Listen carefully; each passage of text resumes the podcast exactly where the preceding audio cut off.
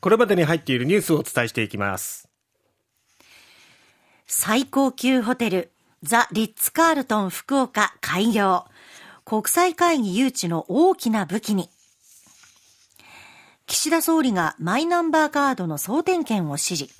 保険証の廃止については延期を示唆。男女格差を示すジェンダーギャップ指数。日本は125位。過去最低で東アジアでも最下位。タイタニック号探索艇行方不明。海の中で叩く音を感知。酸素残量は今日がリミット。生成 AI の使い方をめぐり文科省が指針案。定期テストで使用は不適切。まずは西日本新聞一面からですが福岡市の中心部に、はい、ザ・リッツ・カールトン福岡が昨日開業しました。ついにですね。ねはい。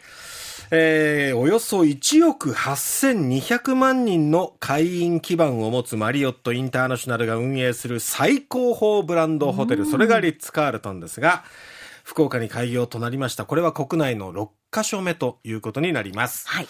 福岡を中心に九州の知名度を高めて海外との交流を活発にするなど新たな成長の牽引役として期待されます。宿泊料金は1泊1室10万円から最上級のスイートルーム広さは188平方メートルあるんですが、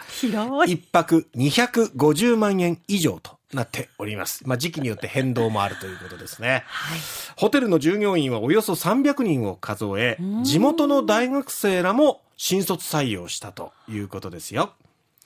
これによって福岡市は大きな武器を備えたということになります、はい、これまで手が届かなかった欧米などの海外富裕層の観光客を誘致することそして世界規模の大型コンベンションの誘致で好影響、まあいい影響が見込まれるということですね。はい、福岡はね、過去苦い思いをしてきましたからね。ね G20 などでも名乗りを上げたんですけども、はい、他の地域に持っていかれてしまったっていう過去があった。そこの理由としては VIP が泊まるようなホテルがないということも一つあったんですよね。これによって今後はそういった大きな規模の国際会議も誘致できるのではないだろうか。それによってますますこの福岡、うん、日本といえばどこの都市を知ってますか？東京京都とか出てくるところに福岡ってどこって言われてたのが、ね、あああのねっていうね。これから変わりますよ、うん、というまあそのきっかけになっていくのではないかということでね、はい。えー、できたから OK じゃなくて、まあ、ここからあのーリッツ・カールトンはもちろんですけども福岡市、まあ、一体となってこう取り組んでいくってことが大事なのかなと思いますね。さて、続いては、昨日、まあ、国会が閉会しまして、岸田総理が会見を開きました。そこで、まあ、今トラブルが相次いでいるマイナンバーカードなどについてですね、はい、えー、発言がありました。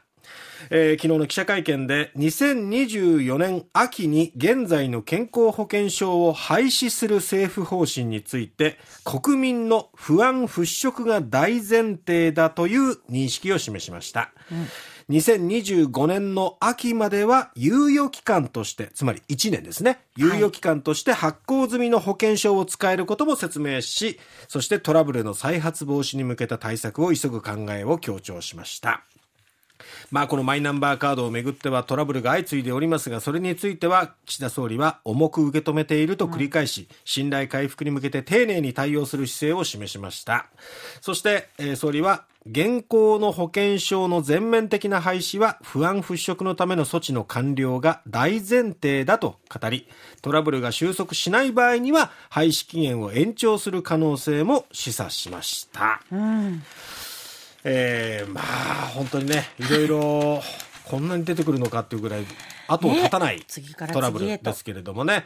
まあ政府としてはマイナンバー情報総点検本部というものをね構えまして、昨日はその初会合が開かれました。これまでに問題が見つかった事項のデータだけではなく、マイナポータルで情報を閲覧できる税、所得、そして雇用保険など29の項目すべてに点検範囲を拡大すると決めたということです。で、この秋までに総点検を終え、誤登録の防止に向けて、政省令の見直しを進めていくということなんですけども、はい、これまでは、えー、昨年末特にね、あのー、期限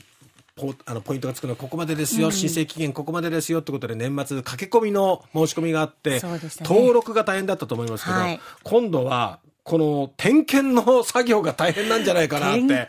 秋までにっていうと、また強引に点検作業を進めて、そこでまたミスが起きなきゃいいなっていうね。そこもちょっと不安ですけどね。ちょっと僕はそこがまた不安なんですけどもね。はい丁寧にやってほしいですけどもね実際作業する人たちがもう本当大変さあ続いては日本過去最低という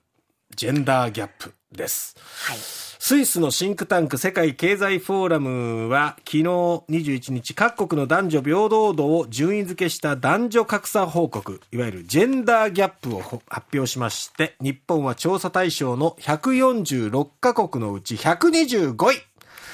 えー、2019年12月に公表された時は121位だったんですが、さらに下回りまして、過去最低の順位、そして東アジア太平洋地域でも最下位。えー、政治、経済、教育、健康の4つの分野があるんですけども、教育と健康に関しては、もう別に特に問題はないっていう感じなんですよ。問題は政治と経済っていうところですよね。政治家の数、閣僚の数もそうですしね、はい、女性管理職の数とかね。そうそうそう、そういうところがもう圧倒的に遅れている。これを政府の皆さんはどう捉えるんでしょうか。